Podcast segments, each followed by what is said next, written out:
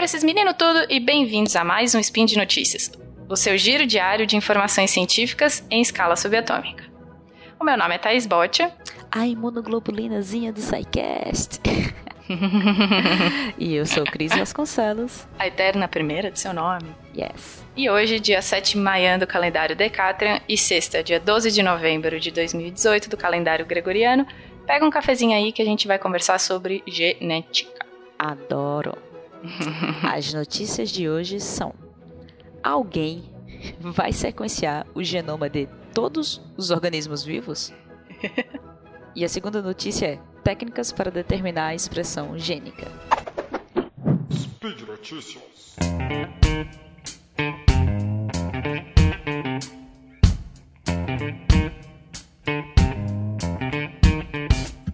Nossa primeira notícia é se alguém vai sequenciar o genoma de todos os organismos vivos. Sim, Espero. a gente falou todos. É, exato. Bom, a gente vai falar de um esforço ambicioso para sequenciar o genoma de cada organismo complexo da Terra, que foi lançado oficialmente agora no dia 1 de novembro em Londres. A Jenny Graves, que é a mem é, membro do projeto e geneticista evolucionária da Universidade de La Trobe, em Melbourne, na Austrália, falou assim: a variação é a fonte de todo o conhecimento genético. E quanto mais variação você tem, melhor. Então por que não sequenciar tudo? Porque é uma maluquice. Né? Porque é muito bicho para. É muito bicho. Bicho planta, bicho bicho, bicho gente, bicho tudo. É muito bicho para sequenciar. Bicho bicho. bicho bicho, exato. O projeto da, da Jenny chama Biogenome da Terra e tem como objetivo sequenciar os genomas de cerca de um milhão e meio de espécies conhecidas de animais, plantas, protozoários e fungos, coletivamente conhecidos como eucariotos, em todo o mundo na próxima década. A iniciativa está estimada em 4,7 bilhões de dólares, embora apenas uma pequena proporção desse dinheiro tenha sido comprometida até agora. Uma pausa aí, Thaís. 4,7 bilhões. Você pode estar achando que é muito esse dinheiro, mas saiba que isso não é nada perto do que o Brasil perde só com desvio de verba. Né, não, nem, então, nem, nem vamos começar com isso. Fazer. Uma lágrima. Uma lágrima Exato. caindo. Imagina o que a gente poderia fazer com esse dinheiro. pois é. E como parte desse esforço da Jenny Graves, os cientistas do Wellcome Sanger Institute em Hickston, no Reino Unido, eles anunciaram planos de gastar até 50 milhões de libras, que em dólares seriam 65 milhões, ao longo de oito anos para sequenciar os genomas das espécies eucarióticas no Reino Unido. Essa galera tá maluca. Só para botar assim em, em termos mais simples, é maluquice. Eu só ia dizer que eu tô abrindo aqui uma outra aba e mandando meu currículo. Pode crer. Pode crer, também tô fazendo isso agora mesmo. Me contrata Biogenome. Bom, mas esse projeto, Cris, ele compreende mais de uma dúzia de projetos de sequenciamento já existentes que são focados, por exemplo, em ramos específicos da árvore da vida, como pássaros, insetos e plantas, e também na biodiversidade de um país em particular, como o esforço do Reino Unido chamado Projeto Árvore da Vida de Darwin. Bonito o nome. Exato, muito lindo. Muito bonito, né? Tem mais um pesquisador, o Henry Lewin, que é da Universidade da Califórnia, e ele também é evolucionista do projeto, e ele fala assim: Não precisamos de um projeto de genoma para controlá-los todos. Pois é, essa galera é muito maluca e eles tentam fazer isso ficar muito simples. Mas muito simples. Só que é muito bicho-bicho para sequenciar. É muito eu acho uma maluquice. A gente trouxe essa notícia aqui porque eu realmente estou pasma com a proposta de sequenciar tudo isso. Bom, mas ele fala que, ao invés disso, a razão do esforço é garantir que sejam feitos sequenciamentos contínuos da biodiversidade, que eles sejam padronizados, quer dizer, eles sejam feitos da mesma maneira. Não dá para você comparar um sequenciamento feito aqui no Brasil com um sequenciamento feito com uma outra técnica em outro lugar. O que eles querem é fazer de todos ao mesmo tempo com uma técnica só para garantir credibilidade para aquele, é, para aquele sequenciamento. Né? E ele fala assim: quando você sai para as comunidades, é o caos, é a anarquia. Se você chegar ao final disso e todos fizerem o que quiserem, será a Torre de Babilônia no final. Ele foi um pouco dramático pro que eu quis dizer, que as técnicas são diferentes nos lugares diferentes, né? Mas é um pouco dramático.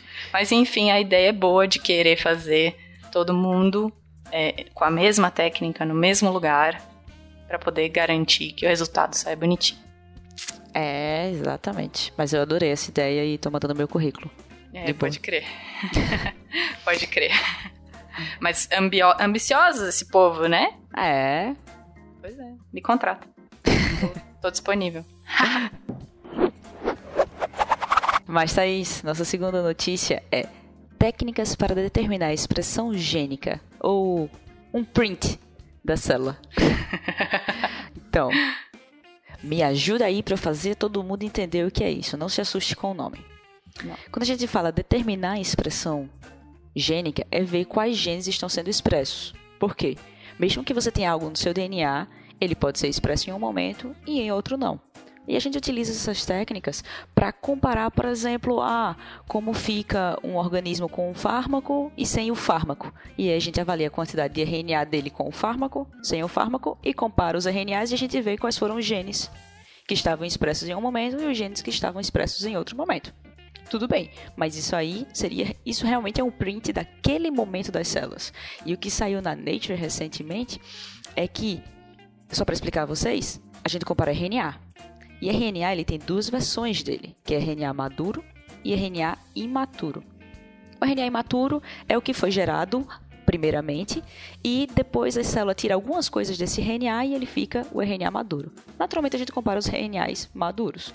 Só que eles perceberam que se você comparar também a quantidade de RNA imaturo, você consegue ver em que momento a célula parou de expressar aquele gene ou começou a expressar aquele gene.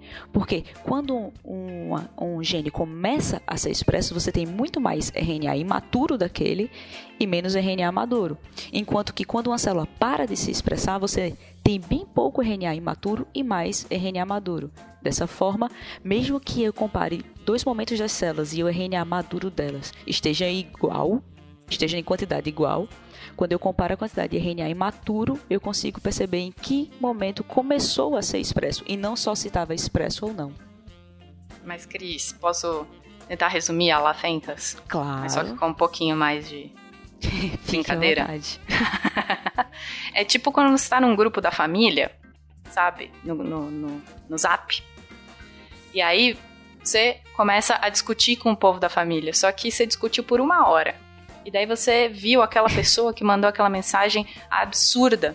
E você quer falar com seus amigos aquela mensagem absurda. O que, que você faz? Você vai lá e tira um print daquele grupo. Daquelas cinco mensagens absurdas, né? Só que, na verdade, você não sabe qual é. Se eu mandar esse print pra Cris, por exemplo, tirei o print da, do grupo da minha família. Eu não sei. A Cris não sabe o que aconteceu daqui uma hora. Ela sabe o que está acontecendo neste minuto, com aquelas cinco mensagens. Ela não sabe se a pessoa foi lá e se desculpou pela mensagem imbecil que ela mandou, se eu briguei com a pessoa. Só que dá para ter uma noção do que está acontecendo no grupo. Eu acho que é por isso que a gente colocou este nome para esse trabalho, que a gente tira o print da célula. É como se a gente tirasse uma fotinho da célula naquele momento e tentasse, com tudo que ela tem ali, determinar o que, que ela está expressando. É mais ou menos isso, Cris? É mais ou menos, mas eu acho que o print da célula exato já era o que a gente fazia. E a partir do momento que você avalia o RNA imaturo, como eu disse a vocês, eu, é como se eu conseguisse rolar um pouco para cima e um pouco para baixo aquele print e ver o que aconteceu antes da conversa e ver o que aconteceu um pouco depois da conversa, entendeu? Exatamente, para saber se a gente pediu desculpa ou se a gente é. continua sendo. Muito boa analogia. Muito bom. É, é atual. Com certeza, muito atual.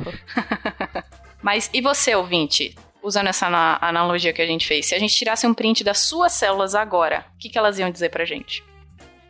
É, e se a gente conseguisse rolar para cima e para baixo os prints que você manda das conversas, hum. será que a pessoa não estaria respondendo só ignorância sua? Olha, eu tô não deletando todos claro. os prints aqui do meu celular.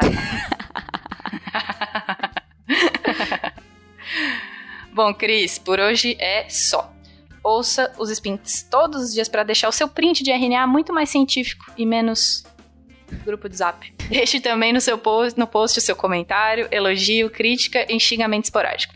Lembrando ainda que esse podcast só é possível por conta do seu apoio no patronato do SciCast, tanto no Patreon, no Padrim e no PicPay.